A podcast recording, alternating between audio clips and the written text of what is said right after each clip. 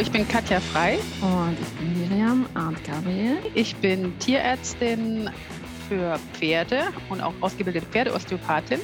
Ich habe mich spezialisiert auf Training und biete seit oh, sieben oder acht Jahren die Ausbildung zum Trainingsspezialisten an. Ähm, ich bin auch noch Trainerin für gewaltfreie Kommunikation, bin an der Uni in Gießen und mache Medical Training für die Tiermedizinstudenten dort. Ich bin Philosophin, aber ein Magister in Philosophie, Kulturwissenschaft und Wissenschaftsgeschichte und bin Hundetrainerin und Hundepsychologin in der Nähe von Freiburg im Breisgau und online. Und ähm, haben die Katja bei der Weiterbildung Trainingsspezialist kennengelernt und wir haben angefangen, uns über Studien zu unterhalten und wollen euch jetzt gerne daran teilhaben lassen.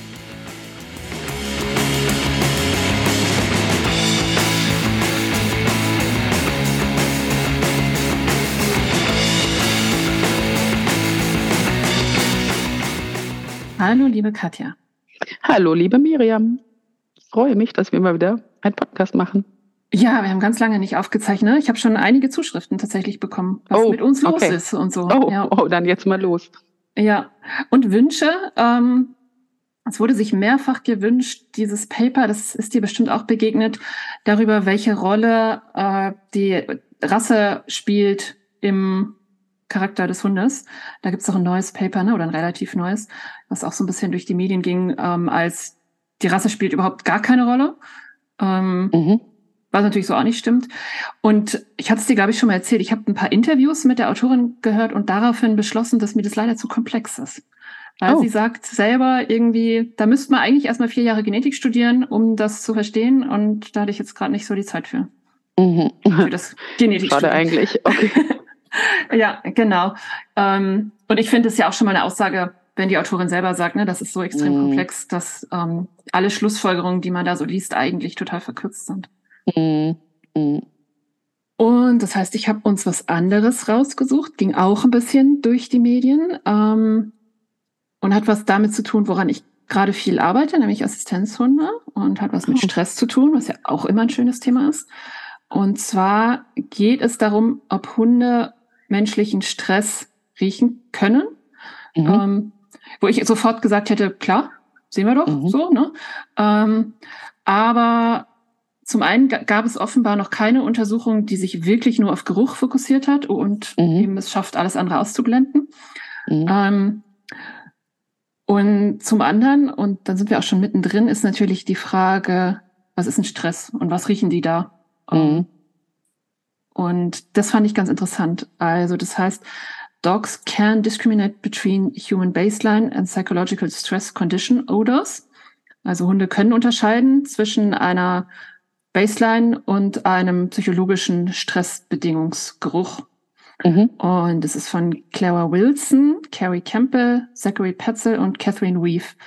Und es ist ja meistens so, dass die erste Autorin die ist, die die Arbeit gemacht hat sozusagen. Mhm. Ne? Ähm, das war deren Doktorarbeit in Belfast. Und die letzte, die Catherine Weave, ähm, ist die äh, Supervisorin, die Betreuerin gewesen. Die ist uns, glaube ich, auch schon mal begegnet. Die macht auch mit dem Simon Gutbrough öfter mal was zusammen mhm. und überhaupt so Geruchs- und auch ähm, Animal Welfare, hat viel darüber geschrieben, wie es den Hunden mit der Covid-Epidemie ging und so solche mhm. Sachen. Mhm, auch in Belfast. Und der dazwischen, Zachary Petzel, ist wohl der, der die Statistik gemacht hat. Und Carrie Campbell war noch eine, ich glaube, eine Masterstudentin, die noch mitgeholfen hat. Mhm. Ähm, genau.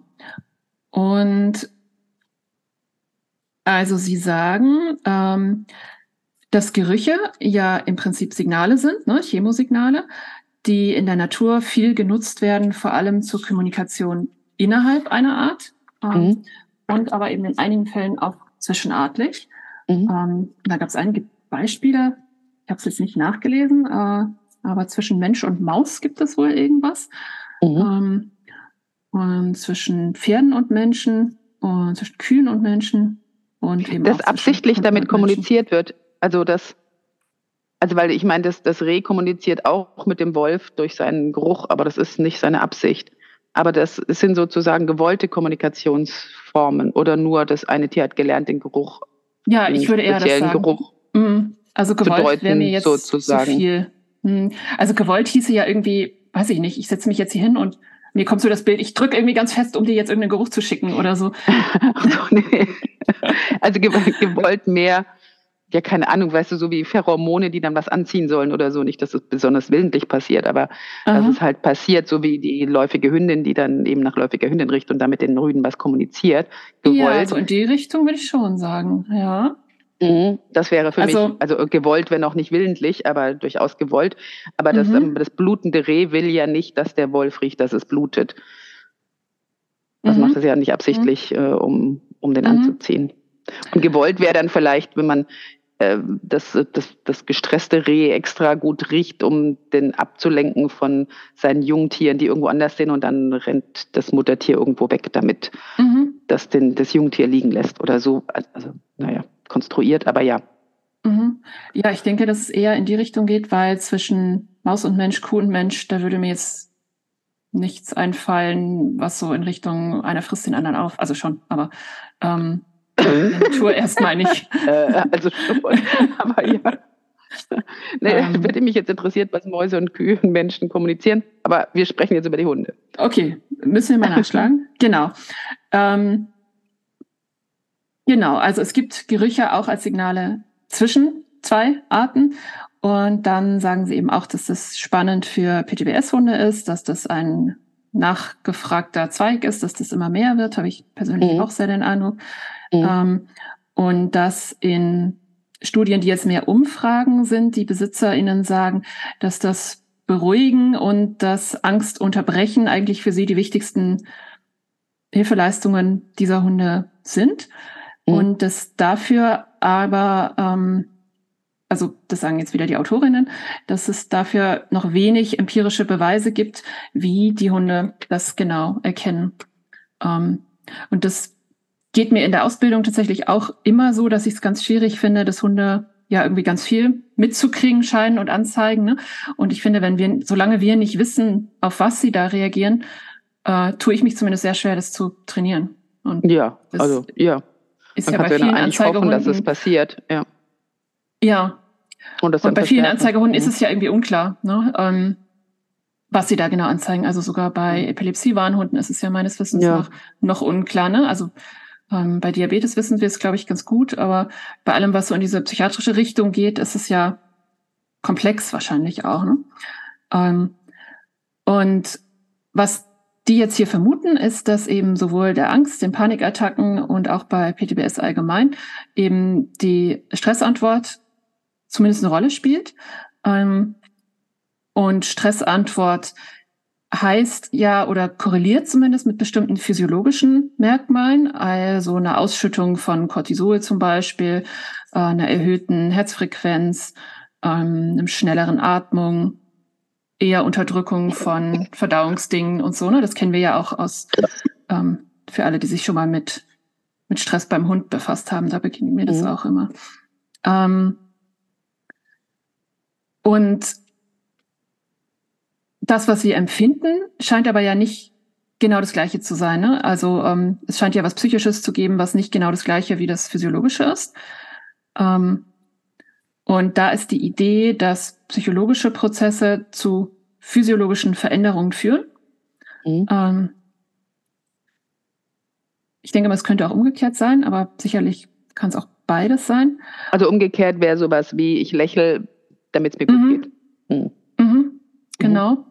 Oder ich mache eine bestimmte Atemübung, um mich zu beruhigen oder so, ne? Mhm. Aber und, mhm. und, und andersrum, das erste Psychologische ist, ich bin traurig, weil mir ist was Blödes passiert und dann weine ich und mhm. die Mundwinkel gehen eher nach unten, also ganz mhm. banal formuliert. Mhm. mhm. Genau. Und ähm, gerade wenn es Richtung Angsterkrankung geht, ähm, kann es ja auch sein, dass ich bemerke, dass mein Herz sehr schnell schlägt und mhm. deswegen sozusagen denke, ich habe Angst und deswegen in die Angst ja. gerate. Ne? Mhm. Ähm, also das finde ich recht komplex. Ähm, und Sie sagen, das ist eben das Bio, biopsychosoziale Modell, ähm, also dass es vor allem in die Richtung erst psychologisch, dann physiologisch geht ähm, und dass man da nochmal unterscheiden kann zwischen negativen Stress und positivem Stress. Das ist meines Wissens ein bisschen umstritten. Was mhm. ich aber nicht wusste, ist, dass wohl ähm, bei einem Stress, den man, der mit erhöhter Herzfrequenz und erhöhtem Blutdruck einhergeht, ähm, als negativer Stress empfunden wird und die positive Stressantwort, wenn man nämlich glaubt, man kann die Herausforderung bewältigen, äh, zu einem Absinken des Blutdrucks führt. Das wusste ich nicht. Ja, sehr interessant, muss ich auch nicht. Zum Forschungsstand sagen Sie uns ein bisschen darüber, wie andere Tiere menschliche Emotionen wahrnehmen. Darüber gibt's halt schon ein bisschen was und eben auch über diese Entscheidung, äh, Unterscheidung zwischen positiven und negativen Emotionen. Da hat zum Beispiel einer mal ähm, versucht, Geruch zu sammeln von einem positiv gestressten Mensch und einem negativ gestressten Mensch. Und der Hund war dann immer mit einer fremden Person, seinem Besitzer und einem dieser Gerüche in einem Raum. Mhm. Und wenn der Geruch negativer Stress war, hat er mehr, hat der Hund mehr Stressmerkmale gegenüber der fremden Person gezeigt, ja. als wenn der Geruch positiver war. Das heißt, das geht dann eher in die Richtung Gefühlsansteckung auch, ne? Mhm. Ähm, und Sie wollen sich eben jetzt in Ihrem ganz auf den Geruch konzentrieren, ja? Ich habe immer ein Problem mit dem Wort Gefühlsansteckung. Ich weiß nicht, ob wir darüber schon okay. gesprochen haben. Mhm. Nee, ich glaube nicht. Aber ich glaube, es hat was damit zu tun, was ich darunter verstehe und dass das, was ich darunter verstehe, unter dem Wort nicht unbedingt das ist, was darunter verstanden wird. Also weißt du, weil Gefühlsansteckung, also wenn das Tier, also wenn jetzt der Hund riecht, den Geruch von negativem Stress und sein Mensch ist im Raum und jetzt gehe ich mal davon aus, dass der Hund davon ausgeht, dass, das, dass der Geruch von dem Menschen, von seinem Menschen kommt und dann bekommt er Stress, dann heißt es ja, dass es eine Lernvorerfahrung gibt. Also ich glaube ja nicht, dass der jetzt Stress kriegt, weil sein Mensch Stress hat, sondern weil er festgestellt hat, dass wenn sein Mensch so riecht oder dieser Geruch da ist und sein Mensch, dass dann was passiert, was ihn stresst. Ah, okay. Also hätte ich jetzt erstmal, glaube ich, gar nicht so einen dramatischen Unterschied zu sagen, ist es gelernt oder ist es einfach so, so? Hauptsache es findet mhm. statt, oder? Ähm, und aber ich weiß es nicht. Ich denke bei Gefühlsansteckung auch an sowas wie Massenpanik oder Massenhysterie oder so, ne? Und das Aber doch, weil ich schlechte Erfahrungen damit gemacht habe. Stell dir mal vor, der Hund würde immer, wenn sein Mensch negativ gestresst ist, würde der sagen, ich mache jetzt drei Dosen äh, Hundefutter auf und es gibt eine Riesenparty. Ich mhm. glaube nicht, dass dieser Hund, wenn der Mensch negativ gestresst wäre, auch Stress kriegen würde. Der würde sagen, yes, die Party steigt. Also das wäre mhm. der Gegenteil von Gefühlsansteckung. Der ist doch negativ, also der wird dann auch gestresst, weil dann Sachen passieren, die für ihn nicht so optimal sind keine Ahnung, der ist spannend, um oder äh, ist unsicherer als sonst und mhm. damit wird der Hund, ne, also erlebt der Hund Sachen, die ihn verunsichern oder so. Mhm. Ähm, ja, also von, von daher, also sträube ich mich immer so dagegen, weil ich denke, es hatte was mit der, mit dem, also mit der Konsequenz zu tun und nicht dadurch, dass dieses Gefühl ansteckend wäre, so wie ein Virus oder ein Bakterium oder sowas. Mhm, okay. Ähm, also zum einen nimmst du da schon die eine der Schlussfolgerungen vorweg, weil sie sagen, wenn sie die Geruchsproben ähm, von negativem Stress mit positiver Verstärkung trainieren, wird der Hund positiv darauf reagieren. Finde ich nur ähm, logisch. Und schlagen auch vor, das weiter zu verwenden und weiter zu untersuchen und so. Und ähm, also sie haben es selber nicht untersucht, aber anekdotisch so bemerkt, dass, mhm. dass halt das Training Spaß gemacht hat, sozusagen. Ne? Ähm, das andere weiß ich nicht. Ähm, also das würde ja auch heißen, dass du nur eine Gefühlsansteckung hast mit Leuten, wo du eine Beziehung zu hast. Und das ist, glaube ich, nee. nicht so. Nicht, wo ich eine Beziehung dazu habe, sondern wo ich eine Konsequenz davon habe. Wenn mir jemand auf der Straße total gestresst und muffelig begegnet und wir laufen an der vorbei oder der steht vor mir, von, bei mir in der Schlange und ich habe mhm. mit dem nichts zu schaffen ne, und dieser Mensch tut das einfach, aber das hat keinerlei Konsequenz für mich, dann reagiere mhm. ich da nicht drauf. Also ich eher nicht. Ähm, Mhm. Wenn das so ist, dass das Auswirkungen auf mich hat, weil der dann laut rumschimpft, warum denn die anderen Leute alle unmöglich sind oder so, dann kann es schon sein, dass das einen Effekt auf mich hat. Aber ansonsten, weil, weil, weil das, was ich da höre, dann Effekt auf mich hat. Aber ansonsten, also wenn der nur still neben mir steht und ausgesprochen sauer und grummelig ist oder die, mhm. dann hat das, weißt du, das ist immer das, was ich sage, das muss ja einen Effekt auf mich haben, damit ich, damit das eine Emotion dann wiederum bei mir macht. Das ist ja nicht ansteckend. Also wenn da eine Wand zwischen uns wäre und ich würde es nicht sehen und nicht hören und nicht mhm. riechen, dann würde es mich ja nicht anstecken. Ähm, aber wenn wie gesagt, wenn es einen guten Effekt für mich hätte, dass ich weiß, auch wenn der Mensch grummelig ist, dann kommt da was Gutes bei mir raus, dann würde ich mich freuen, wenn ich den grummeligen Menschen sehe und nicht mhm. gestresst sein. Ich bin dann ja nur vielleicht auch gestresst, wenn er gestresst ist, weil das wiederum stressige Effekte auf mich hat. Mhm. Ja, und die stressigen Effekte sind doch die Ansteckung, oder? Also klar musst du ihn wahrnehmen und wahrscheinlich auch multimodal wahrnehmen, um dich anstecken zu können.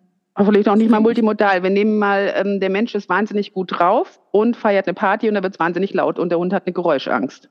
Ja. Und dann wird er dann irgendwann, wenn der Mensch juhu, nach Hause kommt und gut drauf ist, der sieht, der lacht und der hat gute Laune, wird er anfangen, sich unter dem Tisch zu verkriechen, weil er sagt, grundgütiger Himmel, jetzt kommt hier wieder die Party, der macht hier wieder die Bässe an und, und rumsbums. Ne? Und dann sehe ich nicht die Gefühlsansteckung, dann sehe ich das Gegenteil davon. Aber wegen der Effekte, die das ja. auf das Tier hat. Ja. Und normalerweise sind doch die Effekte von negativen Gefühlen negative Dinge für alle, die irgendwie zusammenleben und von positiven Gefühlen, dass es für alle angenehmer wird. Aber nicht zwangsläufig. Okay, ja. Und das dann Gefühlsansteckung zu nennen, weil das häufig so ist, finde ich schwierig, weil das hat ja nichts mit Gefühl, also für mich nichts mit Gefühlansteckung zu tun. Es ist nicht ansteckend. Die Effekte sind welche, die unangenehm auf mich sind oder angenehm auf mich sind. Okay. Ich mag an dem Bild Ansteckung, glaube ich, dass es sehr schnell geht, dass es nicht reflektiert ist, ähm, dass es große Gruppen erfassen kann. Mhm. Wäre für mich aber genau gleich, wenn wir es nicht Ansteckungen nennen, okay. sondern Konsequenzen. Konsequenzen? Ja, also äh, die, die, Konsequenz der guten Laune oder des gut draufseins oder des schlecht mhm. draufseins ist für das Gegenüber gut oder schlecht, um es jetzt mal ganz banal runterzubrechen. Und dementsprechend wird es dem Gegenüber, wird das gegenteilig, ne, entweder gleich oder gegenteilig sein oder anders, ja. wenn wir jetzt nicht nur so, so, so linear denken. Ähm, von daher hat das für mich überhaupt nichts. Also ich bin bei ganz kleinen ABCs oder okay. in, in, in, in klassischen Konditionierungssachen und da, da bin ich überhaupt nicht in Ansteckung. Okay, ja, spannend. Ähm, ich denke, glaube ich, auch an sehr viel einfachere Beispiele, also an sowas wie eine Pferdeherde und einer rennt los und dann rennen auf einmal alle. Ähm, weil sie gelernt haben, dass es sinnvoll ist zu rennen, weil wenn man nicht rennt, man aufgefuttert wird. Wenn aber, aber einer rennt nicht los, jeder Einzelne ausprobiert. Na, dann, dann ist es vielleicht äh, Instinkt, dass sie es tun, aber dann hat das doch mhm. nichts mit Gefühlsansteckung zu tun. Also dann könnte man auch sagen, eine instinktive Gefühlsansteckung, okay. Mhm. Ähm, aber dann, wenn die nicht sehen und hören würden, dass der rennen würde, wird es auch nicht anstecken. Also irgendwie immer dieses, sein Gefühl nee, klar, steckt nicht an. Seine Handlung wird gedeutet und daraus wird eine andere Handlung oder eine Emotion dann abgeleitet. Aber sein Gefühl steckt nicht an. Okay. Wenn der jetzt ausgesprochen gut gelaunt, buckelnd um die Ecken pest, dann rennen die auch nicht hinterher. Mhm. Also, aber gut, er läuft halt anders, daran erkennen sie es. Aber mhm. ich weiß noch nicht, ob das also ich, ich kann damit noch nicht umgehen. Ja, spannend. Ähm, genau, darum geht es nicht in unserem Paper heute. Okay, aber gut, dass wir darüber gesprochen haben. Genau, das haben andere untersucht. Ähm, und Sie sagen, das, was fehlt, ist eben eine kontrollierte Studie, die, also wo kontrolliert ist, dass es wirklich nur um den Geruch geht. Ähm, und wo wirklich gezeigt wird, Hunde können da was unterscheiden zwischen neutral mhm. und gestresst. Genau, und da sagen sie, dass Hunde durch trainierte Verhaltensweisen, ich fand den Satz ganz spannend, deswegen versuche ich immer ganz nah hier an dem Text zu sagen, mhm. dass Hunde durch trainierte Verhaltensweisen kommunizieren können und man dadurch eine Alternative gegenüber anderen biochemischen oder chemischen oder was auch immer Untersuchungen hat. Das nennt sich das Biodetection Paradigm, also das Bioentdeckungs Paradigma. Ähm, also ja. habe ich richtig verstanden, Hunde können lernen, bei einem gewissen Geruch ein Verhalten zu zeigen. Ja. Und das können wir als Kommunikation verstehen, wäre vielleicht die Ergänzung. Hm? Wenn wir das, also wenn wir das trainieren, dann ist das ja eine mhm. Kommunikation. Mhm. Mhm. Ja, ja, genau. Ähm, genau, und das wurde eben, hat sich erst anekdotisch gezeigt, dass Hunde Gerüche da unterscheiden können und dann hat man es mit ähm, für Diabeteshunde und Epilepsie und ähm, alle möglichen anderen Sachen eben versucht zu zeigen. Und jetzt ist natürlich die Frage, ähm, und, und Krebs und was weiß ich alles, ne? viele verschiedene Krebsarten wurde es gezeigt und jetzt hier Covid-19 und, und so weiter. Ähm, und jetzt ist die Frage, was könnten Sie bei Stress entdecken, Äh, und mhm. wie können wir das, also wir wollen darauf hinaus auf sowas wie ein Line-Up oder ein Scent-Wheel oder so, ne? Also dass wir eben verschiedene Gerüche dem Hund präsentieren, ähm, auf eine kontrollierte Art und Weise. Ähm, und was könnten Sie da jetzt in Bezug auf Stress entdecken und wie können wir zeigen, dass sie es können? Also ich, für mich steht da in Klammern und dass wir nicht nur eine Aussage über unser eigenes Training treffen, also können wir das, sondern können die Hunde es wirklich. Mm, mm, mm. Also, mhm. ähm, für alle, die nicht wissen, was ein Line-Up und ein Sandwheel ist, wollen wir vielleicht mhm. noch schnell sagen. Ein Line-Up wäre, man hat zum Beispiel lauter kleine Gläschen. In den Gläschen sind ähm, Tupfer drin mit Gerüchen und der Hund soll dann, und die stehen in einer Linie mit einem gewissen Abstand, und der Hund soll diese Linie entlanglaufen, soll in jedes Gläschen seine Nase stecken und dann eben ein antrainiertes Verhalten zeigen. Meistens ist es ein antrainiertes Verhalten, zum Beispiel seine Nase länger dran halten oder sich davor legen, wenn er den gesuchten Geruch findet. Und Scentwheel ist ein Geruchsrad. Da sind diese Gläschen oder diese Träger von den Gerüchen eben in einem Kreis angeordnet. Der Hund läuft dieses Kreis ab oder das, äh, diesen, dieses Rad ab und schnüffelt in jedes rein oder das Rad dreht sich, der Hund bleibt stehen und hält in jedes Gläschen, das vorbeikommt. Wie bei so Running mhm. Sushi, einmal die Nase rein. einmal hab's gemacht. Jetzt fragen sich manche, und was ist Running Sushi? Ja. Oh, ja, sehr wichtig. Ähm, genau. Und bei den meisten anderen Krankheiten gab es in den Studien so ein Generalisationsparadigma. Das heißt, die sollen ja nicht nur anzeigen, ähm, die eine Frau hat den und den Krebs, sondern ähm, den, sie sollen irgendwie den gleichen Krebs aus vielen verschiedenen Menschenproben herausfinden. Und das alles äh, wurde für Stress offenbar noch nicht so viel gemacht. Und wofür sie sich jetzt entschieden haben, was da gezeigt werden könnte, wären die sogenannten VOCs, also die Volatile Organic Compounds. Das ist das, worauf nach den neueren Studien auch Mantrain zum Beispiel beruht. Also ähm, eben sehr flüchtige organische Teilchen wäre die Übersetzung, die sowohl in äh, der Ausatemluft enthalten sind, als auch ähm, von der Haut abgehen, runterfallen. Ja, noch kleiner, glaube ich, noch, mhm. noch flüchtiger. Und im Urin, im Kot, im Speichel ähm, überall drin sind. Ähm, und da gibt es Vorstudien, die sagen, für Stress kann man Atemluft und Schweiß ganz gut nehmen. Ähm, aus verschiedenen Gründen. Und das heißt, sie haben sich eben überlegt, sie wollen Atemluft und Schweiß den Hunden irgendwie zeigen von dem gleichen Menschen, der einmal gestresst ist und einmal nicht gestresst ist. Und so rausfinden, ob Hunde da den Unterschied wahrnehmen können. Soweit, so gut, oder? Ja. Jetzt überlegt sich natürlich jeder, wie haben die die Leute gestresst? Aber wir werden es erfahren. Werden wir? Hast du eine, hast du eine Idee? wie können wir dich stressen? äh, indem man mir Fragen stellt, die ich nicht beantworten kann. Äh, ja. Vielleicht haben sie ihnen Fragen gestellt, die sie nicht ja, beantworten konnten. In der Öffentlichkeit ja. Äh, ja oder so. Hm. Was würdest du denn sagen, wie gestresst bist du gerade? Auf einer Skala von 1 bis 10? Gar nicht. Also. Null. Naja, also wenn, wenn wir jetzt sagen, also unangenehmen Stress, bin ich null gestresst. Aber ich, ich bin wach. Also ich bin das finde ich auch nochmal eine schwierige Unterscheidung. Ja. ja. Und möchtest du vielleicht mal von 9000 anfangend in 17er Schritten rückwärts zählen? Ja, das kann ich gerne machen. Und es ist sehr wichtig, dass du es richtig machst. Und es ist sehr peinlich, wenn du einen Fehler machst.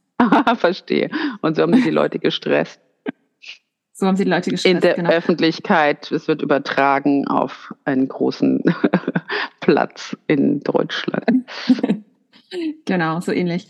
Also sie haben erstmal Menschen gesucht, überwiegend an der Uni, ähm, was natürlich auch eine gewisse Vorauswahl ist, ne? die da Lust hatten mitzumachen. Die wussten nicht, dass es irgendwas mit Mathe zu tun hat. Um da Und auch nicht mit Stress. mit Stress wussten sie schon, dass sie leicht gestresst werden würden. Äh, mussten nicht Raucher sein und durften in der Zeit nichts essen oder trinken, während die Studie lief. Nicht Raucher ähm, wahrscheinlich wegen des Geruchs, ne? wegen des Atems. Genau, und mhm. Essen und Trinken auch, genau. Ähm, und blöderweise, und das wird uns jetzt wahrscheinlich öfter noch vorkommen, ist dann plötzlich während der Studie Covid gekommen und alle durften nicht an die Uni. Und deswegen haben 13 Teilnehmer ähm, das Ganze online gemacht und 40 Teilnehmer konnten es dann später ähm, offline machen, weil die Hygieneregeln wieder gelockert worden waren. Und das heißt, Sie haben Ihre eigenen Testproben äh, gesammelt in der Zeit? Ne? Genau. Also, die waren zu Hause.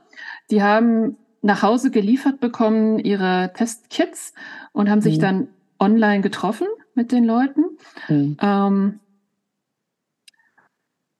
haben, mussten eben ausfüllen, dass sie mit einem einverstanden sind und so weiter, ne? verschiedene Sachen ausfüllen, demografische Fragen ausfüllen ähm, und haben dann ihre erste Probe genommen, also haben sich Handschuhe angezogen, ähm, die äh, das Tütchen aufgemacht, ähm, einmal reingeatmet und einmal sich den Nacken abgewischt und das wieder verschlossen. Ähm, dreimal reingeatmet in jedes Teil. Und ähm, haben dann eine Selbstauskunft ausgefüllt, wie gestresst sie jetzt sind. Ähm, und zwar war das visuell von 0 bis 10. 10 der größte vorstellbare Stress und 0 kein Stress. Und dann ist es so ein visuelles, können, kann man also hin und her schieben ne, am, am Bildschirm. Dann wurde ihnen erklärt, dass sie jetzt also einen Mathe-Test machen müssen, dass sie von 9000 in 17er Einheiten laut herunterzählen müssen, dass sie dabei nichts aufschreiben dürfen. Ähm, und es waren zwei Versuchsleiter eben online dabei, die zwischendurch dann immer wieder gesagt haben, dass es sehr wichtig ist, dass sie das richtig machen und dass sie das schnell machen und dass sie das effizient machen und so. An dem Punkt hätte ich die Studie wahrscheinlich weinend abgegeben. schöne, ähm, aber schöne Parameter gehabt von dir. Ja.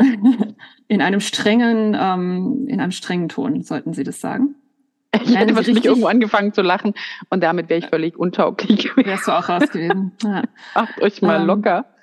Wenn Sie richtig geantwortet haben, gab es kein Feedback und Sie mussten weitermachen. Wenn Sie falsch geantwortet haben, haben Sie Nein gesagt und Ihnen die letzte richtige Antwort nochmal gesagt. Und das Ganze drei Minuten lang, egal wie weit Sie dabei dann gekommen sind.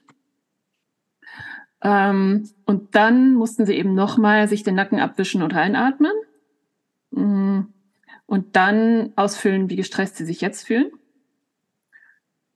Und dann durften Sie nochmal sagen, ob Ihre Daten jetzt verwendet werden wollen oder ob Sie doch noch aussteigen wollen.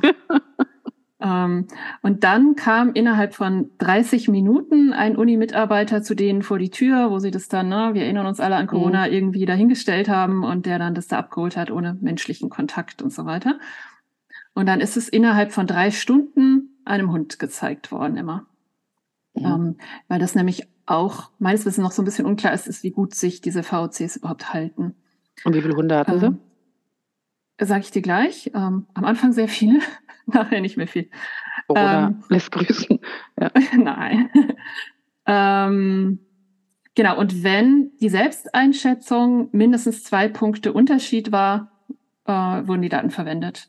Oh. Also, wenn die Leute vorher schon zu gestresst waren, und es sich dann nicht mhm. verändert hat oder durch den Mathe-Test nicht gestresst worden sind, gab es wohl, glaube ich, auch einen oder so, verständlicherweise, dann haben sie auch amüsiert. nicht verwendet.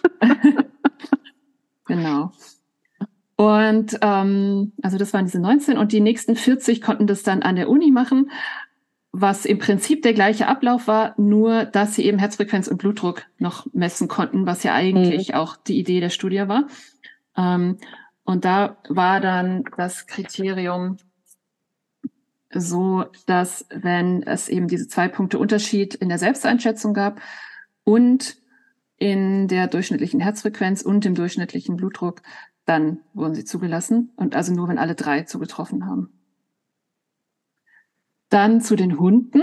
Die haben sie auch so über Uni, soziale Medien ähm, und so weiter besorgt. Ähm, und Voraussetzung war, dass sie geimpft sind und Basic Obedience Skills hatten. das war spannend, ne? Nicht, dass sie jetzt das Alter und das Geschlecht und sowas noch irgendwie. Mhm. War ihnen mal unwichtig. Mhm. Mhm, genau. Ähm, und daraufhin haben sie 20 Hunde gehabt. Ähm, die sind einmal mit ihrem Besitzer dahin gekommen, haben aber dann den Rest der Studie ohne ihre Besitzer gemacht, um eben Beeinflussung mhm. zu vermeiden. Mhm. Ähm, Genau, und von den 20 Hunden. Äh, zwei sind ausgeschieden, weil die Besitzer Covid hatten. Drei sind für, aus Verhaltensgründen ausgeschieden. Ähm, wo die Vermutung war, dass die Hunde gestresst sind, vor allem weil die Besitzer gegangen sind. Okay. Mhm. Ähm, neun Hunde sind ausgeschieden, weil sie desinteressiert waren, haben sich zwischendurch hingelegt ähm, oder waren zu langsam bei überhaupt zu dem Apparat hingehen. Ähm, oder haben die Kriterien nicht erfüllt. Ähm, dann sind nochmal zwei ausgeschieden, die waren nicht schnell genug. Also die haben am Anfang Fortschritt gemacht, aber waren da nicht schnell genug. Und das heißt, am Ende waren es noch vier. Mhm. Ähm, die waren zwischen 11 und 36 Monate alt, waren ein Cocker Spaniel, ein Cockapoo, zwei unklare Brix, äh, Mixe, einmal Lurcher-Typ und einmal Terrier-Typ. Ein Lurcher-Typ? Mhm. Mhm. Nicht so häufig, ne? Vielleicht in England häufiger? Weiß ich nicht. Mhm. Dann haben sie sich ein Apparat selbst gebaut. Ähm, das scheint mir in so Studien so üblich zu sein, irgendwie, ne? dass man sich da selber was baut. Bastelt, ja. Ähm, und haben einen Klicker und Futter benutzt. Ähm, und haben mittels Shaping und positiver Verstärkung eine Anzeigeverhalten trainiert. und während des Trainings haben sie erstmal Proben einfach vom Team selber genommen und mhm. haben das zusammen mit Futter. Also es gab so einen Futterbehälter, den man auf die Probe so drauf oder da so mit so reinschrauben mhm. kann. Ähm, also es klassisch konditioniert. Und der Hund sollte ein Nasentarget mit Dauer ausführen. Ähm, idealerweise im Stehen. Die Nase soll, also Target stimmt vielleicht nicht ganz, weil die Nase soll entweder nah dran oder berühren sein. Ähm, und dann gab es wohl Hunde, die da Frustrationsverhalten gezeigt haben, zum Beispiel Vokalisationen oder reinbeißen in das Gerät. Ähm, und daraufhin haben sie dann die im Sitzen das Ganze machen lassen. Mhm. Fand ich ein bisschen irritierend, wieso die im Stehen gestresst, gestresst sind und im Sitzen geht's dann besser. Vielleicht haben die Sitzen ähm. angeboten und die haben, wurden dafür nicht belohnt und deswegen waren sie frustriert. Okay, ja, das könnte sein. Ähm, es gibt da noch einen Verweis auf eine Studie, die wollte ich mir mal angucken, habe ich aber noch nicht, über irgendwie Unterschiede im Training, wenn man eine Anzeige im Sitzen und eine Anzeige im Stehen macht.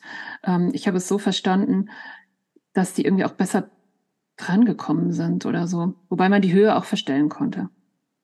Gut, dann haben sie ähm, zwei weitere Behälter eingeführt, die leer waren und in dem richtigen war aber immer noch das Futter drin. Mhm. Ähm, wenn das in acht von zehn richtig war, haben sie dieses Futteranteil, also das ganze Gerät, wo das Futter drin war, ähm, weggemacht. Ähm, aber, das fand ich eine ganz witzige Idee, kannte ich noch nicht, aber das nicht sauber gemacht zwischendurch, so dass es halt noch nach Futter riecht. Mhm. Ähm, wenn das in acht von zehn richtig ist, haben sie ein neues, sauberes Teil genommen, wo halt nie Futter drin war. Und mhm. da hat sich jetzt die Spreu vom Weizen getrennt. Wahrscheinlich, ja. Mhm. Ähm, ja, vielleicht ist das, also wir wissen nicht genau, an welchem Punkt des Trainings die, die ausgeschieden, sind, ausgeschieden sind. Mhm. Ich würde vermuten, dass hier welche ausgeschieden sind. Mhm. Das sind nämlich die, die bis dahin gelernt haben, Futter zu suchen. Mhm. Genau, da sagen Sie noch, der Prozess war nicht immer linear. Also manchmal, wenn es für den Hund schwierig war, ähm, haben Sie nochmal Futter wieder eingeführt oder nochmal Futtergeruch wieder eingeführt, um Selbstvertrauen mhm. und Performance zu steigern. Ähm, und wenn das auch geklappt hat, also wenn der Hund wieder acht von zehn richtig hat, ähm, wurde dieser ganze Futterbehälter abgeschraubt und es wurde das Unterscheidungstraining angefangen. Mhm. Und da haben sie erstmal eine Unterscheidung zwischen Proben verschiedener Menschen gemacht, als Zwischenschritt sozusagen. Ähm, also in Phase 1 gab es zehn Durchgänge, wo die Hunde einmal das ähm, Ziel, den Zielgeruch, ähm, also Atem, Luft und Schweiß von Person A bekommen haben und zwei Leere dazu, also die, ähm, wie heißt das so, Wattepads oder so, ne?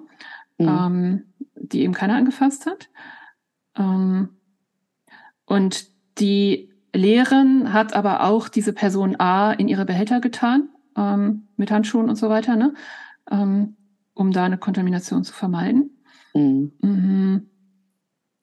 Und in Phase 1 soll der Hund eben lernen, was sein Zielgeruch ist und in welchem dieser drei Arme, der sich befindet, wurde eben wieder in so einer pseudo-zufälligen Reihenfolge geändert. Das hatten wir schon öfter. Ne? Also es durfte nicht zweimal hintereinander in der gleichen Position sein und es musste in jeder Position mindestens dreimal von zehn drin gewesen sein. Ähm, und wenn der Hund da sieben von zehn mal richtig angezeigt hat, kommt er in Phase zwei. Das ist jetzt sieben von zehn, weil das irgendwie wegen dem Zusammenhang, wie hoch wäre es, wenn es ähm, zufällig, eine zufällige Anzeige wäre. War, Moment, ich bin neugierig, war das nicht, äh, durften Sie jetzt zweimal in der gleichen Position sein oder nicht? Oder war es auf jeden Fall immer an der anderen? Es war auf jeden Fall immer an der anderen, ne? Sie durften nicht zweimal hintereinander in der gleichen sein. Das heißt, es waren drei Arme. Wenn es jetzt einmal im rechten war, wusste der Hund, jetzt kannst du noch in der Mitte oder links sein. Ja. Hm. Wenn er das rausgekriegt hat, ja. Das finden die raus. Und es muss in jedem Arm mindestens dreimal drin gewesen sein. Was ja dann, ja. je weiter die Studie fortschreitet, auch die Wahrscheinlichkeit, wo es sein kann. Äh, ja, ne? und da würde ich sagen, das kriegen die wenigsten Hunde raus, sowas. Also meine Kinder haben das sowas schon rausgefunden, oder sie sagen, es sind immer drei richtige Antworten da und von daher, da mhm. waren schon zwei und dann muss jetzt da der, so, aber mhm. da würde ich sagen, nein. Aber dass sie rausfinden, dass es nie an dem Ort ist, wo es eben war, das finden sie schon mhm. raus. Also mhm. nach dem, was ich so ohne, ohne wissenschaftlich aufbereitet zu mhm. haben, gefühlt würde ich sagen, das, das kriegen sie raus. Da brauchst du nicht mehr gucken, da war es gerade eben. Mhm. So zu sehen hatten sie danach eine 50-50 Chance. Mhm. Und in Phase 2 kommt jetzt eben, also in Phase 1 haben sie gelernt, wer ist die Person, die sie suchen sollen, ne? und in Phase 2 kommt jetzt eben eine andere, also eine Probe von einer anderen Person dazu.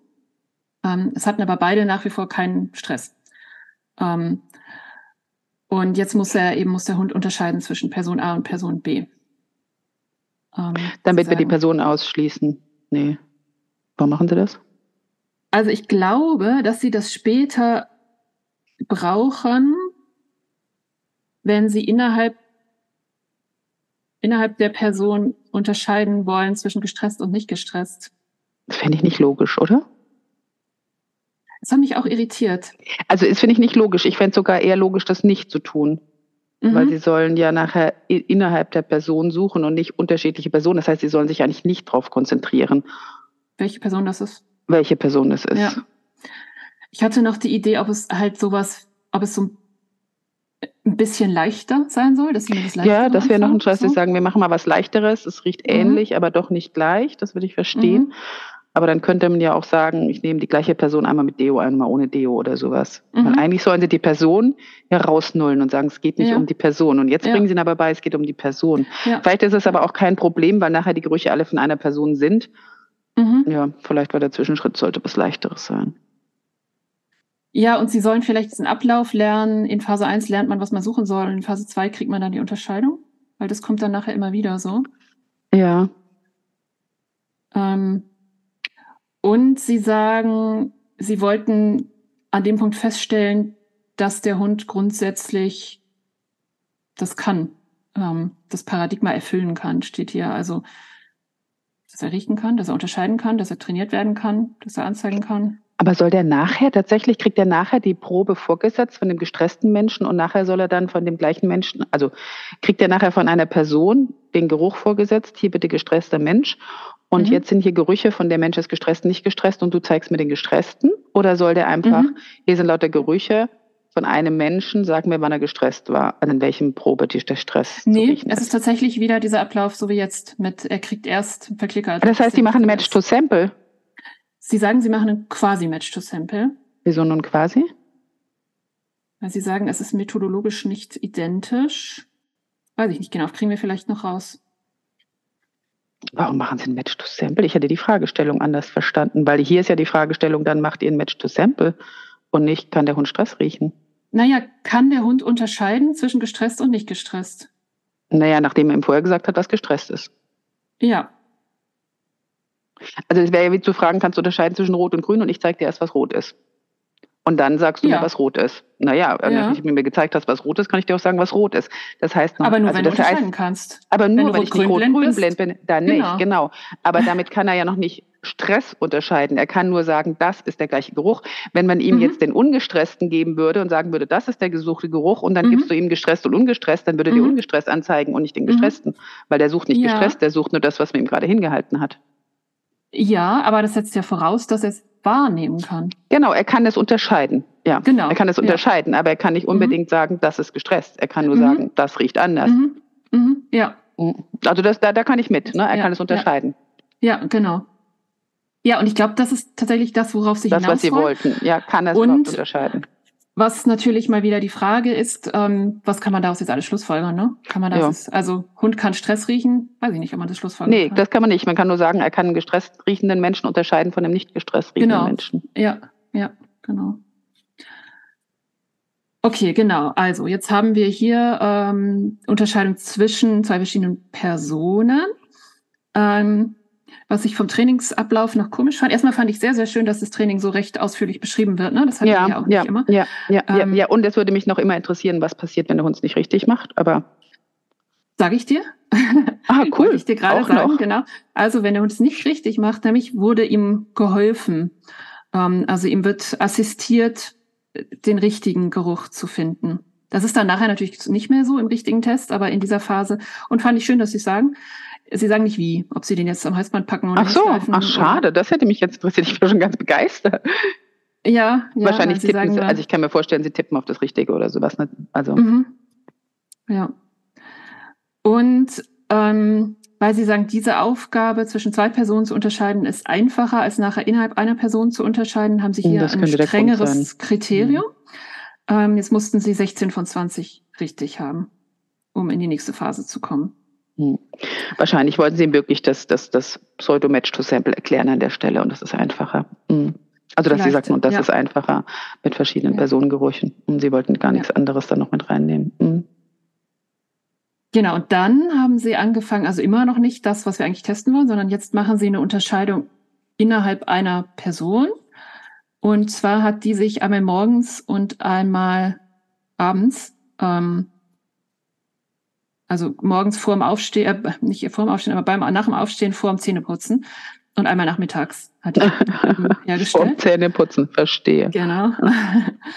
ähm, und das mussten die Hunde unterscheiden. Das heißt, mhm. also ich, ich sehe schon so, dieses, es soll halt irgendwie immer schwieriger werden, oder? Ich glaube auch, ja. Und wie haben Sie immer den, den Initialgeruch Ihnen erklärt, worum es geht? Also wie haben Sie Ihnen den richtigen erklärt? Genau, Sie haben jetzt nochmal Phase 1 und Phase 2 gemacht. Also in Phase 1 war wieder ähm, nur der richtige und zwei leere Behälter. Mhm. Und in Phase 2 dann eben der richtige, der falsche und ein Lehrer. Und wie oft haben Sie den richtigen anzeigen lassen, bevor Sie sagten, so jetzt gibt es einen falschen? Das war wieder das, Moment, in Section 252, also genauso wie vorher. Und zwar zehn Durchgänge. Und von denen mussten Sie, ich meine, es wäre sieben gewesen. Also zehn Durchgänge es ist nie zweimal im gleichen hintereinander. Ähm, und Sie müssen sieben von zehn richtig haben, um in die zweite Phase zu kommen. Mhm. Ist ja spannend, ne? weil Sie haben ja eigentlich gelernt, Luft ist immer kalt, Luft ist es nie. Also der kalte Geruch ja. ist immer der, der, ja. der, der immer falsch ist. Jetzt macht man eine quasi eine Geruchseingabe darüber, dass es heißt, es ist, die, es ist der, der nicht kalt ist. Ne? Da sind zwei kalte und einer, der nach was riecht. Ja. Also der ist der Richtige, der nach was riecht. Und mit kalt meinst du jetzt nicht Temperatur, sondern weil man Nee, ich meine der, der, der, der kalte Target, der kalte mhm. Geruch, also der, ne, das gibt um den heißen Geruch, das ist der, der richtig mhm. wäre jetzt in dem Fall, und dann gibt es die kalten, das sind die, die nicht richtig sind. Mhm. Hier ist ja gar kein Geruch, also sie lernen, Luft ist immer falsch, Luft ist immer mhm. kalt. Jetzt mhm. macht man die Stoffeingabe, also die Geruchseingabe, die Geruchskonditionierung mhm. darüber, dass man sagt, nimm den, der nicht kalt ist. Wir haben zwei Luft und du mhm. weißt, Luft ist falsch. Also mhm. bitte zeig den an, der richtig ist. Also der, mhm. wo überhaupt nach was riecht. Und jetzt mhm. ist die nächste Aufgabe, merkt dir den, der richtig ist. Mhm. Ähm, weil jetzt, also wir würden sagen, ne, das ist eine Verknüpfung, eine Konditionierung mit Futter oder so, mhm. also mit. Und jetzt gebe ich dir noch einen, der auch anders riecht. Aber der ist es jetzt nicht. Also in dem einen ist Luft, der kann es auf keinen Fall sein. Dann gibt es einen, den kennst du nicht. Ich nehme den nicht, sondern nehme den, den du kennst. Mhm obwohl er jetzt dann irgendwann später wieder zweimal Luft hat und einen, den er nicht kennt. Und der ist dann aber wieder richtig. Verstehst du, dass es für den Im Hund gar nicht so einfach dann. ist? Ja, mhm, in der ja. nächsten Geruchskonditionierung ist es wieder ja. so. Also ja. einmal soll er sagen, wenn Luft Luft und was Unbekanntes ist, ist das Unbekannte richtig. Den merkst du dir, wenn jetzt Luft was Unbekanntes und der Bekannte ist, dann nimmst du den Bekannten. Mhm. Mhm. Und später ist wieder Luft, Luft und dann ist es der Unbekannte. Wenn wir jetzt mhm. sagen Luft, Luft und der Bekannte, der Bekannte ist auf dem rechten Rad, äh, da kann er jetzt nicht mehr sein, also äh, nicht rechten Rad, am mhm. rechten Arm, da kann er jetzt nicht mehr sein. Jetzt wird gewechselt, dann haben wir noch Luft, entweder Luft und Unbekannt oder Luft, nee, der Bekannte kann er nicht sein, aber entweder der Richtige und Luft oder der Richtige und der Unbekannte. Dazwischen muss er jetzt noch unterscheiden. Mhm. Ja. Er ist spannend. Ne, weil eigentlich ist es auch ein Match-to-Sample-Aufbau. Da habe ich jetzt viel drüber nachgedacht, weil ich ein Seminar okay. darüber gehalten ja. habe. Wie, ja. wie oft genau wird quasi die Eingabe von dem Richtigen gemacht und warum machen Sie ja. dann nicht nur den Richtigen? Warum machen Sie dann mhm. noch zweimal Luft? Ähm, mhm. Weil üblicherweise wird das so gemacht, dass dann nur der Richtige präsentiert wird und der zehnmal mit Futter verknüpft wird oder so. Mhm. Ähm, und ich, ich sehe aber schon den Vorteil, wenn er zweimal Luft ist, wenn er nur der Richtige wäre und man dem einfach hinhält, dann muss er sich nicht darauf konzentrieren, was da ist, weil er ähm, hält seine Nase wo rein und er kriegt Essen. Wenn da ja. aber zweimal Luft ist, dann muss er schon diskriminieren. Hier muss er schon unterscheiden und sagen, ist da eigentlich jetzt Luft oder ist da was anderes? Und mhm. dadurch ist natürlich ein anderes Bewusstsein beim Einatmen von, mhm. äh, ist da was? Ist da was? Ah, da ist was. Okay, das, mhm. damit ist die Wahrscheinlichkeit, dass das Tier wahrnimmt, was da ist, größer. Deswegen ist es mhm. eigentlich elegant an der Stelle. Und Luft, ich weiß nicht, ob ich es eben richtig gesagt habe, Luft heißt unbenutzte, unbenutztes Wattepad. Ja, ja, also, also unbenutztes ja Paddleback. Genau, es ist immer ein genau, Wattepad genau, mit ja. Luft sozusagen. Ja, ja, genau. Und meinst du nicht, es hat auch was damit zu tun, dass der Hund diesen, diesen Apparat und diesen Ablauf von geh halt zu allen hin kennenlernen soll? Weil das hätte ich ja nicht, wenn ich es ihm einfach nur so hinhalte. Und das ja. muss, man, muss er ja irgendwann auch. Ja, also irgendwann schon, aber da müssen wir jetzt bei jeder neuen Eingabe nicht, also bei jeder neuen Konditionierung nicht unbedingt machen, weil das kennt er ah, schon okay. Apparat. So. Okay, ja. Ja, weil ich ja, sobald ich im Apparat bin, sollte ich alle drei abschnüffeln. Ne? Das könnte überall mhm. sein. Wenn ich mich richtig erinnere, haben diese, ähm, diese Sprengstoffsuchende, mit denen ich mal zu tun hatte, ähm, die müssen ja auch immer mal neue Geruchseingaben genau, das nennt machen. Sich Stoffeingabe heißt es dann. Genau, äh, genau. Weil es ja tausend verschiedene Sprengstoffe gibt, ne? Mhm. Ähm, und die Hunde eben nur ein paar kennen und dann einmal mal neue kennenlernen müssen. Und ich glaube, die haben tatsächlich ausgenutzt, dass sie das einfach als neues in so ein Apparate zugemacht haben und die Hunde eben an dem neuen erstmal länger geschnuckert haben. Ja, wegen Erkundungsverhalten hat mhm, manche immer, genau. ja, da sagen, hm, wonach riecht das denn? Mhm. Ja. ja. Ähm, genau, ja, ich wäre auch immer gern bei diesen Prozessen dabei, wie die ja, sich überlegen, wie sie es auch. jetzt machen. Ich würde so ne? gern die Video und ich würde so gerne die Videos sehen, dieses Trainieren. Was sie mhm. dann tun, wenn sie falsch sind, was sie genau tun, wenn mhm. sie richtig sind, wo sie genau füttern, wie das genau mhm. aufgebaut ist. Mhm. Wann genau sie das Futter wieder zurücktun. Ne? Der Hund war falsch und sie haben gesagt, dann sind sie zu einem Schritt zurückgegangen. Wie viel mhm. Zeit ist verstrichen, bis sie das gemacht haben? Das sind alles essentielle Sachen, mhm. um dem Hund Informationen in die eine oder in die andere Richtung zu geben. Mhm. Wie viel sind an der Hürde gescheitert, dass sie nicht mehr Futter suchen sollten. Also wie viel haben wir überhaupt mhm. wahrgenommen, dass hinter, weil der Aufbau mit dem Futter ist irgendwie schick, aber mhm. das Problem könnte sein, dass der Hund lernt, Futter zu suchen und dann mhm. riecht auch noch irgendwie, aber was soll's, das ist ihm egal. Ähm, mhm. So, und es braucht, dass der Hund ja wahrnimmt, dass da ein Geruch ist. Dann sagen viele Leute, naja, ist ein Hund, der riecht schon. Mhm. Ja, aber das heißt nicht, dass er sich quasi darauf konzentriert zu riechen, was er dann zu mhm. riechen ist, sondern vielleicht konzentriert er sich auf den Anteil, ähm, dass da halt Futter ist und er weiterhin sein Futter sucht und er gar nicht bewusst wahrnimmt, dass es da noch nach was anderem riecht. Mhm. Ja, oder nicht relevant, ihm nicht relevant vorkommt oder so. Ne? Ja, das wird einfach nicht abgespeichert, weil genau, mhm. es kann nicht die Informationen, die er braucht. Mhm. Ja. So wie wenn man jetzt an der Ampel irgendwie immer der gleiche Mensch stehen würde, wenn es rot ist und wenn es grün ist, jemand anders. Aber wir achten auf die Ampel. Wir müssen nicht auf den Mensch mhm. gucken, der da steht, weil die Informationen, die wir haben wollen, haben wir schon, ob wir stehen bleiben müssen oder nicht, indem wir auf die Ampel achten. Mhm. Und wenn da jetzt noch ein Mensch stünde, wir können den sehen, wir haben Augen im Kopf, wir nehmen den wahr, aber das heißt nicht um, also vielleicht nehme ich noch nicht wahr, weil ich nicht darauf achte. Ich würde mhm. überhaupt nicht über Menschen sprechen. Ich würde sagen, ob ich fahren durfte oder nicht, habe ich an der Ampel erkannt, nicht daran, dass er ein Mensch ist. Mhm. Ja. Und irgendwann macht man die Ampel aus und sagt so, jetzt sollst du wissen, ob du fahren darfst oder nicht, weil da ist jetzt ein Mensch. Mhm. Das wäre entsprechend die Aufgabe. Und wo manche sagen würden, ich habe schon gemerkt, dass da immer der eine stand. Ja. Und im anderen Fall die anderen sagen, ich habe gar nicht realisiert, dass da überhaupt jemand stand und dann wüssten sie es auch nicht. Ja, ja, da gibt es ja auch viele Untersuchungen zu, ne? worauf man halt so achtet und worauf nicht und was ja. einem auffällt und so. Ja. Und deswegen ist dieser Aufbau über, über Futter, funktioniert häufig so lange gut, bis man das Futter abbaut und dann schaffen es die Mhm. einen und die anderen nicht. Mhm. Ja. Und die Idee, das Futter Ja. weniger werden zu lassen oder den Geruch, ist natürlich eine gute Idee. Zu sagen, Mhm. jetzt riecht es nur noch ein bisschen danach, aber da ist keins mehr so richtig. Mhm. Ja. Woran könntest du dich noch orientieren? Die Ampel wird immer dunkler. Worauf könntest du dich noch orientieren, außer an der Mhm. Farbe der Ampel? Mhm. Ja. Und die andere Idee wäre doch wahrscheinlich, den, das, was nachher wichtig sein soll, irgendwie so auffällig wie möglich einzuführen. Ne? Auf jeden Aber- Fall. Ob wir es also es ganz offensichtlich machen, ne, dass es krass riecht erstmal oder dass Mhm. man es kaum überriechen kann. Und die andere Idee wäre es gar nicht zusammen mit Futter zu präsentieren, sondern erst nur den Geruch und dann das Futter, Mhm. also als Verstärker den Futter hinterher, Mhm. dass sie sagen, und wenn ich das rieche, dann bekomme ich Essen. Oh, ho, ho, ho. Und wenn ich das Mhm. rieche, bekomme ich Essen. Und nicht, ich rieche Essen und da ist Mhm. noch ein Geruch. Mhm. Mhm. Ja. Was Sie an dem Punkt jetzt machen, wenn das eben auch geklappt hat, diese Unterscheidung von dem Menschen mit ungeputzten Zähnen und, mit, äh, und vom Nachmittag, dann ab dann wird es doppelblind. Und das fehlte uns ja auch noch, ne? Ah Ähm, ja. Dass also der Mensch, der das Training macht, selber nicht mehr weiß, welches das Richtige ist. Fand ich auch eine interessante Frage. Ich hatte jetzt irgendwie gedacht, dass es von Anfang an so war. Ich auch. Ähm, ich hätte auch gedacht, dass von Anfang an doppelblind ist. Mhm. Aber dann, äh, da haben sie Aber dann natürlich. hätte das mit dem Helfen halt nicht so gut funktioniert. Ja, oder? schon. Man müsste in dem Moment dann reinrufen, ne? der, der Experimentator Mhm. da drin, es sagt zwei und von draußen sagen sie, nee, drei. Und dann Mhm. bringt er den dahin und zeigt es ihm oder so.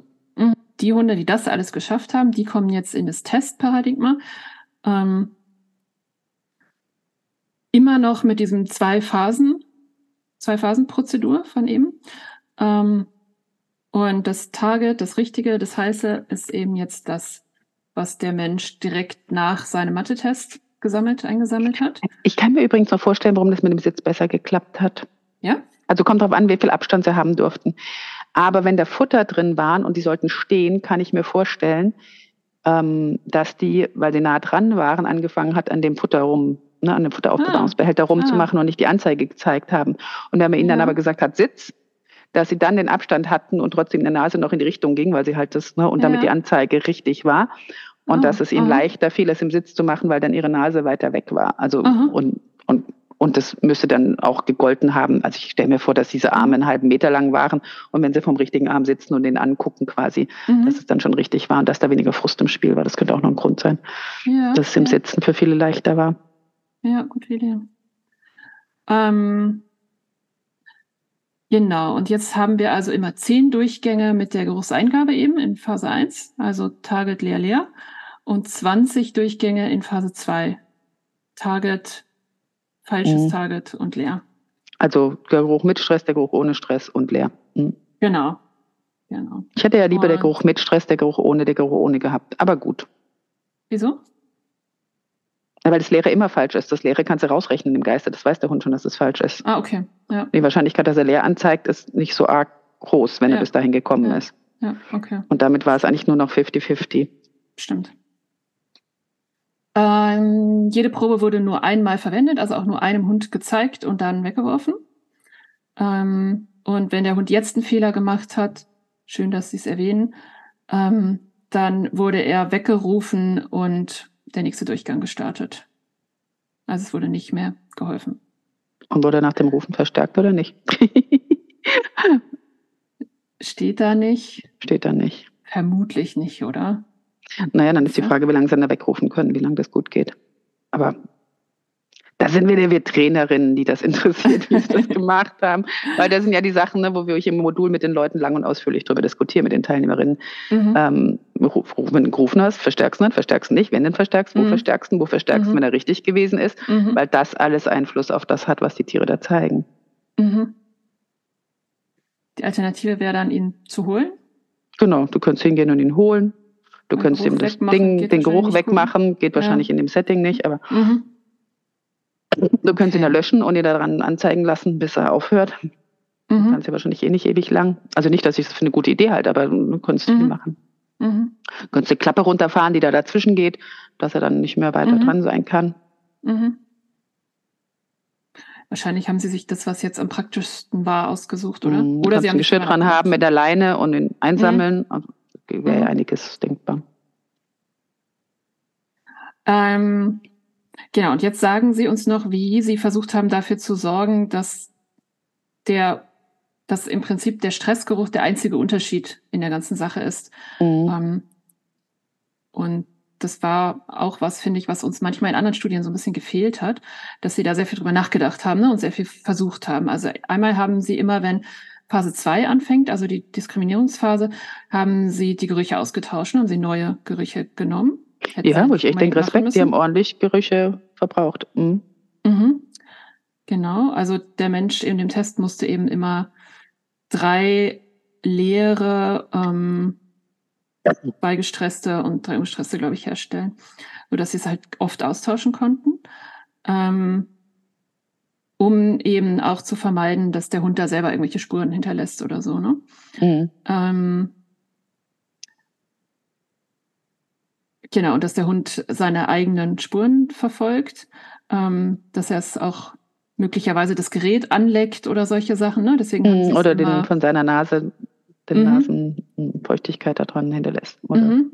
Zellen. Haben Sie es immer mit äh, Alkohol abgewischt nach jedem Durchgang? Na super, da muss ja mal Alkohol.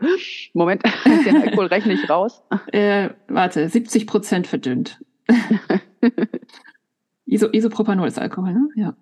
Ähm, haben grundsätzlich Proben niemals wiederverwendet, niemals mehr als einem Hund gezeigt ähm, und haben dann auch zu irgendeinem Zeitpunkt der Studie, also wo schon das Testen war, haben sie einmal den kompletten Apparat ausgetauscht. Ähm, fand ich auch krass. Das ist immerhin so ein Metallding, also da sind so Fotos, ähm, um eben auszuschließen und dann nochmal speziell angeguckt, den Durchgang vor dem Austauschapparat und nach dem Austauschapparat und ob es da cool. Unterschiede gab. Gab es auch nicht. Cool. Gab es nicht. Ne? Ähm, genau, gab es nicht. Mhm.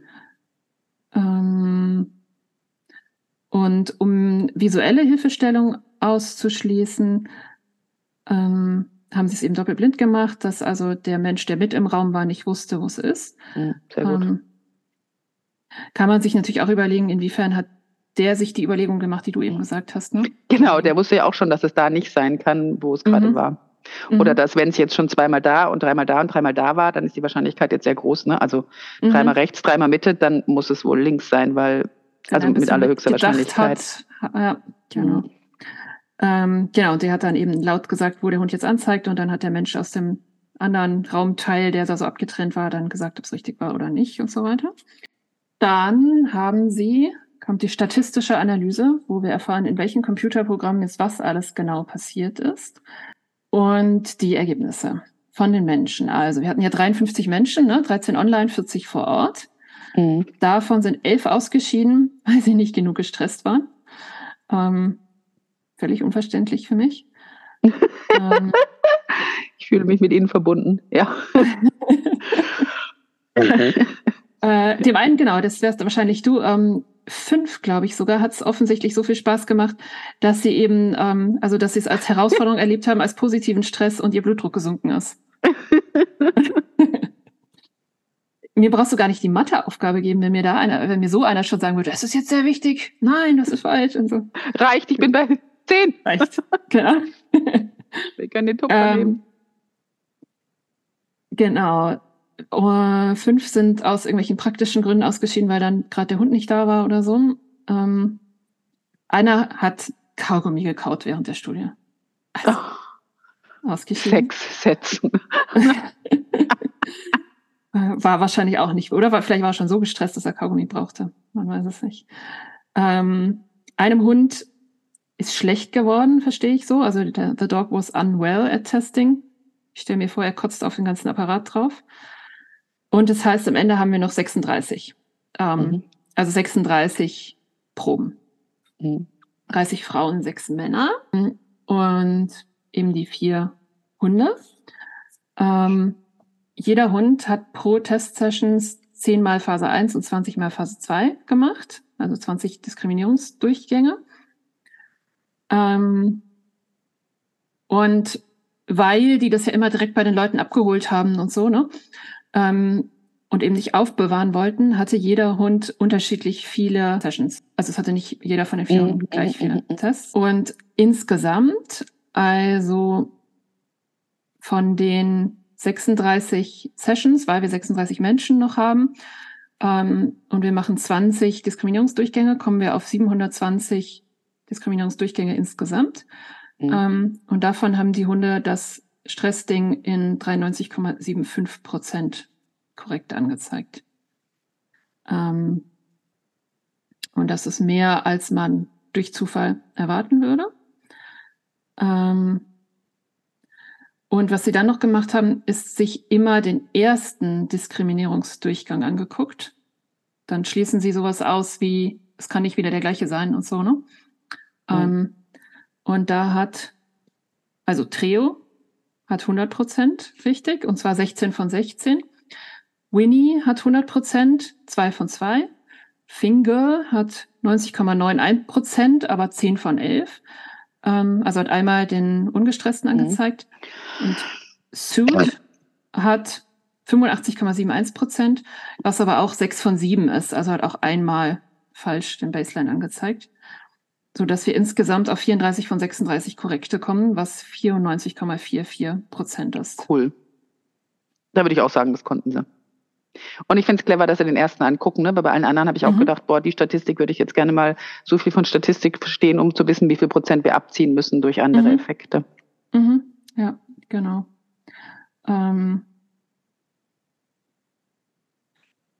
ja, ähm, was Sie selber noch sagen, ähm, schade, dass es nur vier Hunde waren, aber, und das fand ich nochmal ein spannendes Argument, ähm, wenn Stresst es um die Frage, so geht, ist es grundsätzlich möglich. Möglich, dann reicht ja, dass es einer kann. Ja. Eigentlich reichen, wenn es einer kann. Genau. Genau. Also, weil die Frage ist ja nicht, braucht es, erinnerst du dich noch an dieses, äh, für diese Wortlernen brauchst du ein besonderes mhm. Talent oder so, sondern die Frage genau. ist, gibt es mhm. einen Hund auf dieser Welt, der das kann?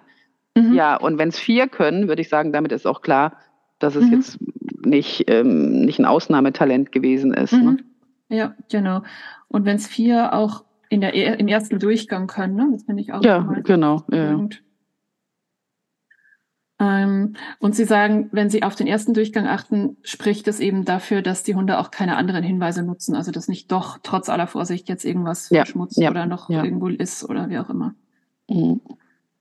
Ähm, dann sagen sie nochmal, was sie anders gemacht haben als andere Studien, ist, dass sie eben die physiologischen Werte von Stress mit drin hatten, also nicht nur den, ähm, die Selbstauskunft, zumindest beim Großteil der Fälle. Ne?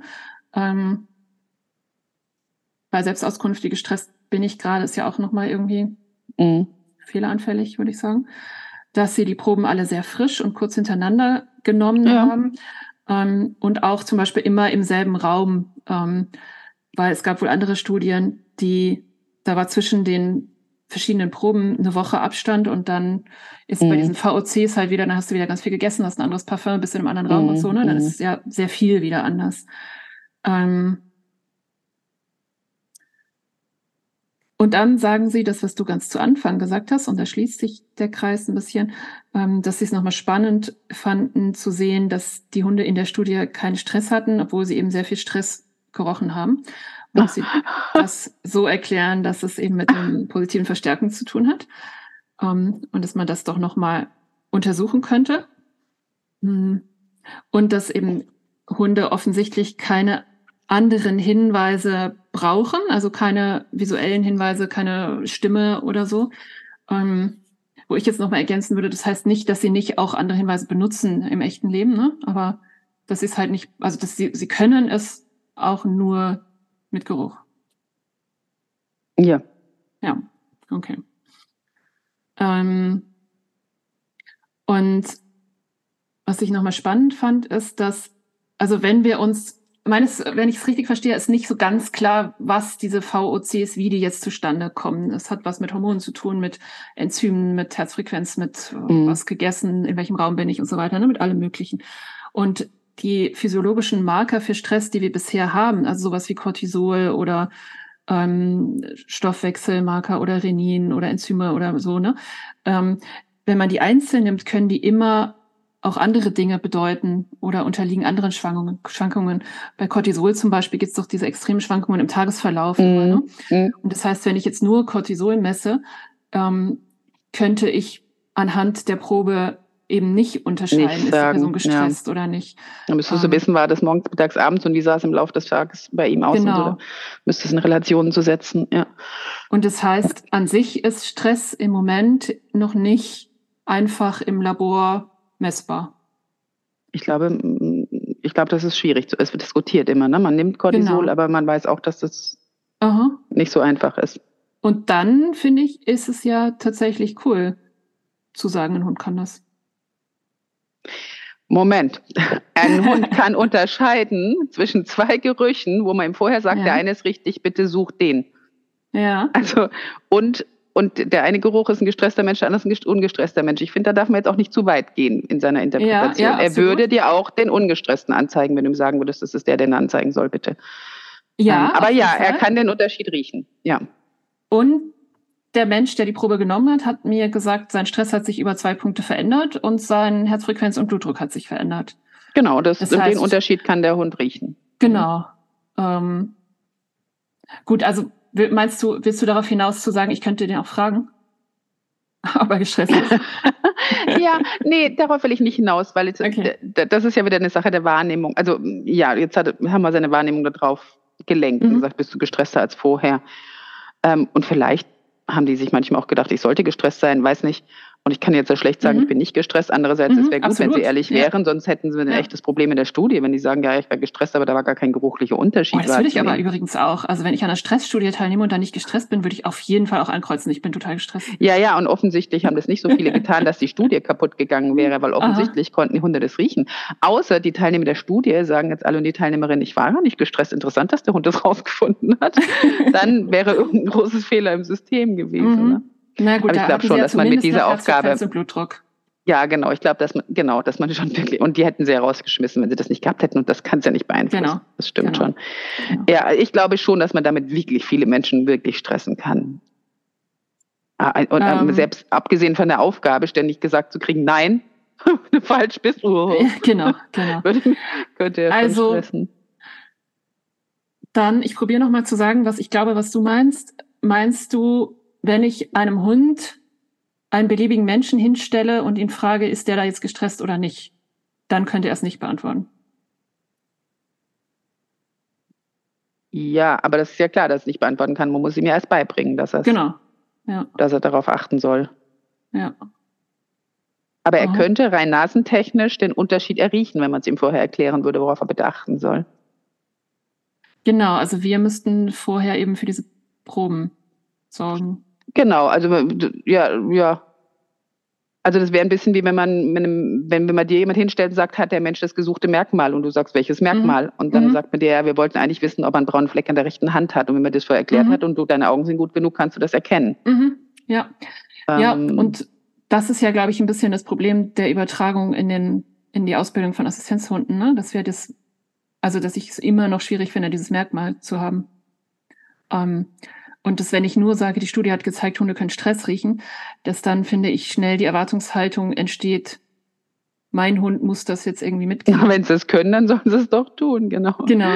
Aber das ist wie zu sagen, Menschen können 42 Kilometer weit laufen. Heißt ja nicht, dass aha. du einen von der Straße nehmen kannst und sagst, lauf mal 42 aha. Kilometer. Aha. Ja. Das musst du ihm schon, da gehört ja schon ein Training dazu. Aber Menschen sind prinzipiell in der Lage, das zu tun. Das wissen wir. Mhm. Ja. Mhm oder ein Vorwissen dazu. Ne?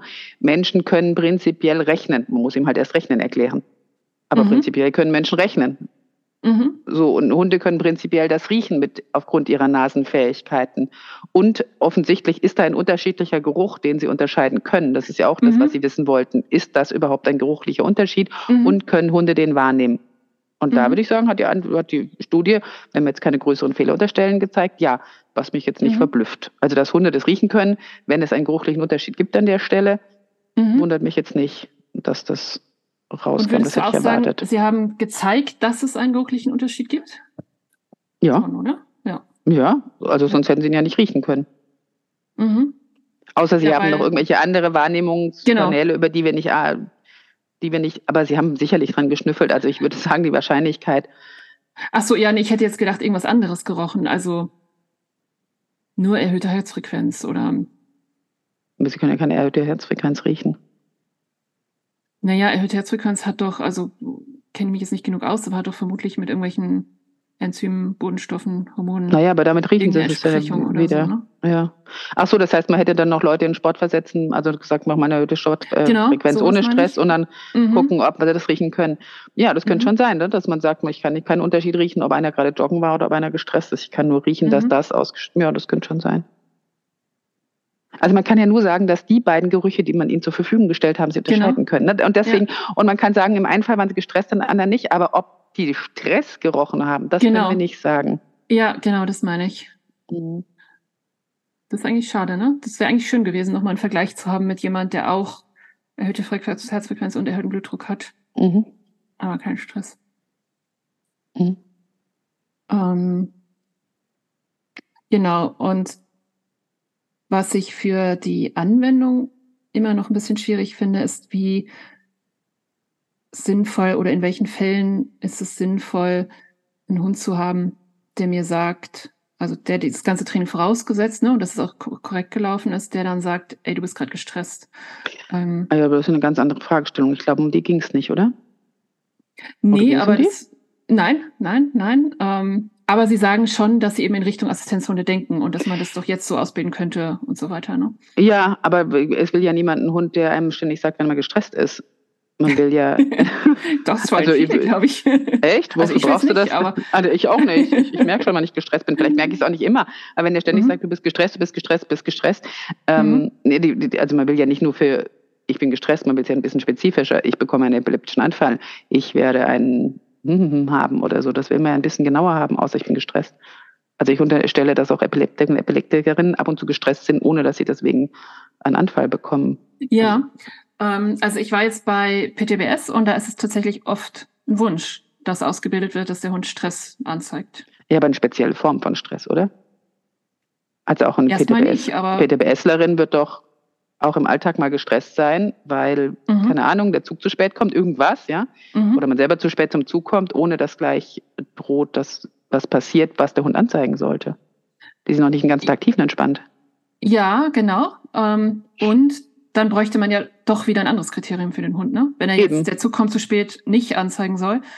Genau. Aber Flashbacks oder was, was weiß ich, irgendwas Schlimmeres, ähm, dann ist es ja wieder was anderes. Also dann hilft mir ja nicht zu wissen, Okay, er kann Stress anzeigen.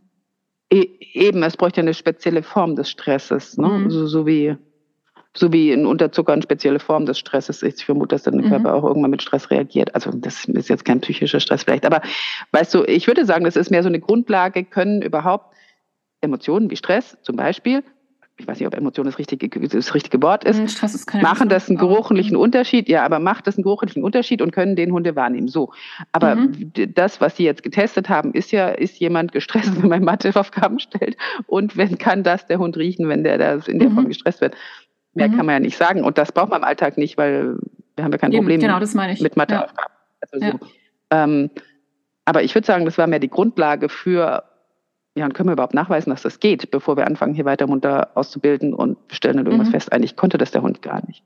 Ja. Also, oder können wir unterstellen, dass es über den Geruch geht und deswegen über den Geruch ausbilden, so. Weil mhm. es könnte ja auch sein, der Hund kann das, aber nicht über den Geruch.